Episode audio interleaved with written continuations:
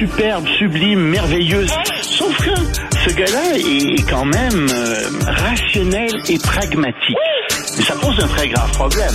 Je t'assure qu'il n'y a aucun politologue sérieux qui va te dire Un politologue, pas comme les autres. Loïc Passy. c'est pas le temps de faire ça. Loïc, bonjour.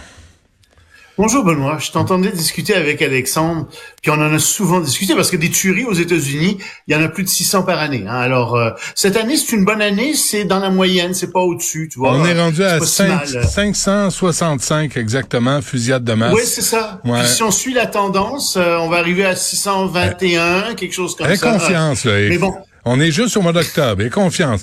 Ils, ils ça vont... peut augmenter. a- Ça peut être une excellente C'est année ça. en termes de tueries. Ah oui, encore des Ah, c'est tueries. terrible. Mais ce que je voulais dire, c'est que dans ce cas-ci, c'est pas sûr que la loi contre euh, les armes à feu ait fait quelque chose parce que le bonhomme, il travaillait pour l'armée, il était instructeur, il avait facilement accès à des armes.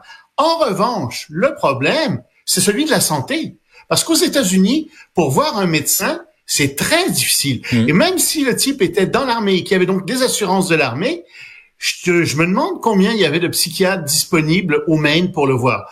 Combien de fois il y en a vu? Tu sais, il a probablement été voir le psychiatre cet été qui lui a dit, ah, euh, OK, on vous garde pendant deux semaines, mais ensuite, revenez nous voir dans six mois. Pas de suivi, rien. Mm, mm. Et ça, c'est tout le problème du, pro- du système de santé américain, qui a des super hôpitaux, les meilleurs au monde, mais qui, pour le reste, est en bas de la moyenne euh, dans tous les autres hôpitaux.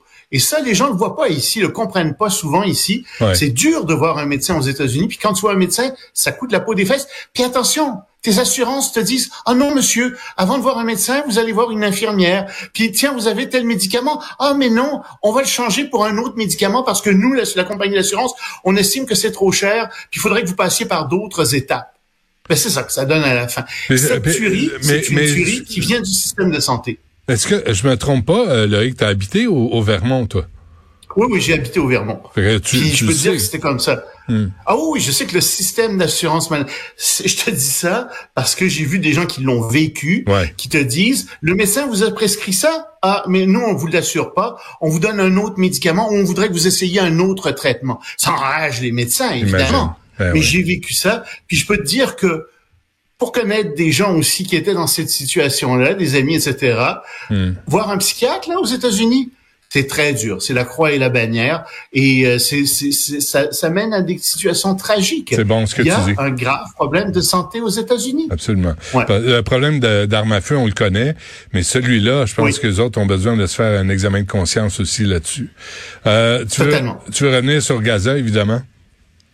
Ben oui, bon, il y a une incursion euh, aujourd'hui euh, qui euh, qui a eu lieu. Enfin, il y a eu des incursions de tanks qui sont rentrés, et on commence à savoir pourquoi. Tu sais, je t'avais dit, ben, j'ai l'impression que les États-Unis essayent de, de, de, de faire attention. Ils essaient de, de, de faire en sorte qu'il n'y ait pas d'effet domino, puis ils veulent garder la région le plus stable possible. Alors oui, mais le chat est sorti du sac aussi. C'est parce qu'il y a des bases militaires dans la région, et les États-Unis veulent amener veulent maximiser la protection aérienne autour de leur base militaire avant qu'il y ait une attaque à Gaza, au cas où il y aurait des gens qui s'en prendraient aux bases militaires américaines. Alors c'est pour ça que c'est retardé, c'est la raison fondamentale. L'autre que je t'ai dite, elle est sûrement vraie aussi, il y a de ça, mais la principale raison, ça semble être la protection des bases militaires américaines. C'est très cynique comme raison, Mm. mais donc euh, il semble que l'incursion euh, terrestre va avoir lieu très très bientôt. Et pendant ce temps-là, évidemment, personne s'entend à l'ONU, au Conseil de sécurité, au Conseil de sécurité où et les États-Unis et la Russie ont déposé euh, des projets, projets des États-Unis veto par euh, la Chine et par la Russie, euh, qui disent non non, euh, il faut pas que ça devienne un prétexte pour euh, tuer des civils à Gaza, etc. La Russie seulement par principe, les enfin tout le monde a voté contre ce que la Russie voulait, la reconnaissance de deux États, etc. Que de toute façon le Conseil de sécurité a aussi reconnu. Mais bon, il n'y a pas possibilité de s'entendre à l'international. Il n'y a aucun leader qui se tient debout véritablement à l'international dans cette question-là. Alors, ben, on continue les discussions, puis il n'y a personne qui rentre. Et en ce moment, en Iran, par contre, les dirigeants, comme on avait dit, comme on avait prédit, se servent de la crise pour essayer d'augmenter leur légitimité politique. Et qu'est-ce qu'ils font? Ben ils sont, ils ont lancé, ils ont ouvert des candidatures pour les gens qui voulaient aller combattre en Israël. Alors ils recrutent. Tu vas aller combattre, t'es, t'es iranien, tu vas aller combattre en Israël. Viens-t'en avec nous, euh, ça va fonctionner, tu vas voir. Sauf que la population réagit pas comme il pensait. La population est tellement écœurée du pouvoir des mollahs en Iran que hier, à un, il y avait un match de soccer, il y avait un, tu sais, dans un stade, puis il y avait des gens qui avaient des drapeaux palestiniens et qui faisaient de la propagande pro-palestine, et c'était probablement des gens du régime. Ben, la foule s'est mise à, scander le drapeau palestinien, mettez-le, mettez-vous-le dans le cul, littéralement. Je suis désolé d'être vulgaire, mais c'était ça ce que, ce que, ce que les gens disaient parce que les gens n'ont plus du tout confiance au régime euh, iranien et ils n'aiment pas cette propagande. Ils voient bien ce que c'est aussi. Alors, euh, ça n'a pas sorti du bois non plus en Iran. Est-ce qu'ils l'ont fait? Non. Euh, Mike Johnson. J'étais pas là, euh, Benoît. Mais, mais, c'est, mais les mots là, c'est une recommandation aux gens qui nous écoutent? N'essayez pas ça à la maison. Non, non, non, Quel que soit le drapeau, mais les mots là, c'est tout ce qui mérite d'ailleurs.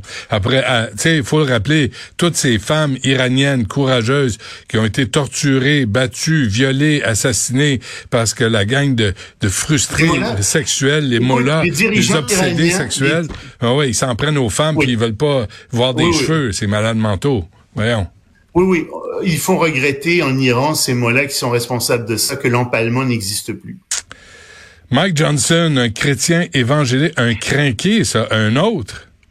fou furieux. C'est un ultra conservateur, mais conservateur comme ça, ça, ça t'en vois pas souvent. Bon, il est évangélique d'abord, donc, il est en faveur de la guerre euh, en, Israël parce que pour lui, quand euh, l'État d'Israël sera complètement reconstitué, ça va amener la fin du monde. Et donc, le Messie va arriver. Donc, lui, il veut qu'on débloque les crédits pour Israël. Pas pour l'Ukraine, par exemple. Non, ça, l'Ukraine, ça n'a aucune importance, c'est de l'argent américain. Non, non, ça rentre pas euh, dans sa folie furieuse évangélique, dans ses croyances évangéliques. Alors ça, il en veut pas. Il veut pas non plus, évidemment, il est anti-homosexuel au possible. Il voudrait que ce soit criminalisé, l'homosexualité aux États-Unis. C'est un bond de 50 ans en arrière. Anti-avortement, ça va de soi. Anti-immigration, principalement l'immigration musulmane. Il est contre les hausses de, de euh, les, hausses de salaire minimum aux États-Unis. Je te dis, un conservateur, comme on n'en fait plus, là, euh, tu as l'impression de reculer 50 ans euh, dans le temps aux États-Unis. Mais, et c'est lui qui est président de, la Chambre des, des, représentants. Mais de tous les coins-coins disponibles, c'est lui qu'on choisi? Ben, il est pro-Trump. Puis sais-tu quoi? Pas le seul. Il, a il a amené devant la Cour suprême il voulait que la Cour suprême annule les élections de 2020 et reconnaisse la victoire de Donald Trump, même si on sait que Donald Trump n'a pas gagné. Eh boy, eh boy, eh boy. Il faut à ce point-là. Et, bon, ben, il est à ce point loyal, si tu veux, pour pas employer un autre terme, à Trump. Alors, Trump l'a adoubé. Trump a dit c'est merveilleux. Alors, donc, comme tu dis, les crinqués ont gagné à la Chambre des représentants chez les républicains. C'est eux qui sont au pouvoir. Puis c'est le parmi les plus crinqués des crinqués hmm. qui sont euh, à la présidence maintenant euh, à la Chambre euh, des représentants. Très bien. On se là-dessus, Loïc. Merci. À demain.